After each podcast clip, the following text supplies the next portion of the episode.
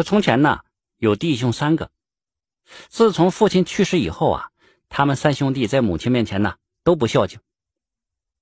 提起他们不孝敬母亲的做法呀，那可真是大门上挂粪桶，臭名在外。这十里八乡的，谁见到他们，不是给他们冷眼看，就是在他们背后吐唾沫。说有这么一天呢，三兄弟的舅舅带着一队人马，敲锣打鼓，抬着一口用红布包着的大箱子，声势浩大的送到了他们家。三兄弟看到这红箱子，心里就想：这箱子里一定是装着宝贝的，不然的话，舅舅也不可能敲锣打鼓的送过来。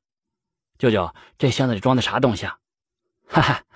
我给你们送宝贝来了，舅舅拍着箱子说道：“啊，我们有宝贝了，我们有宝贝了！”三兄弟顿时高兴的手舞足蹈啊！啊，这箱子宝贝呀，也不全是给你们的。舅舅就说话了：“呃，是养活你们老娘的。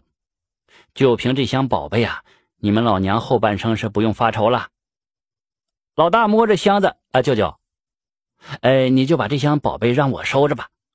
往后啊，娘需要多少，我就给她多少呗。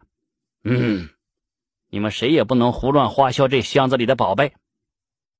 这箱子只有两把钥匙，呃，我拿一把，你娘拿一把。往后你们谁孝敬娘，我就把钥匙给谁。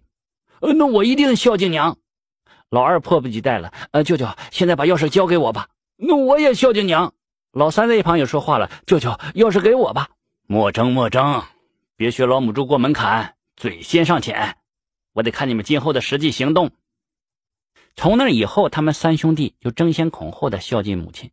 每天早晨，这老大给母亲端洗脸水，老二给母亲擦脸梳头，老三为母亲端茶递水。有这么一天，母亲病了，老大忙着去找大夫。那大夫行走不便，老大就背着大夫走了十多里的山路啊。三兄弟对母亲尽孝的事很快就传开了。后来谁见他们呢？都是笑脸相迎，竖起大拇指，赞不绝口。母亲也觉得三个儿子都孝顺，心里也就没啥顾虑了，就对他们就说了：“啊，你们都孝顺，我也放心了。这钥匙啊，老大你就拿着吧。”我不要。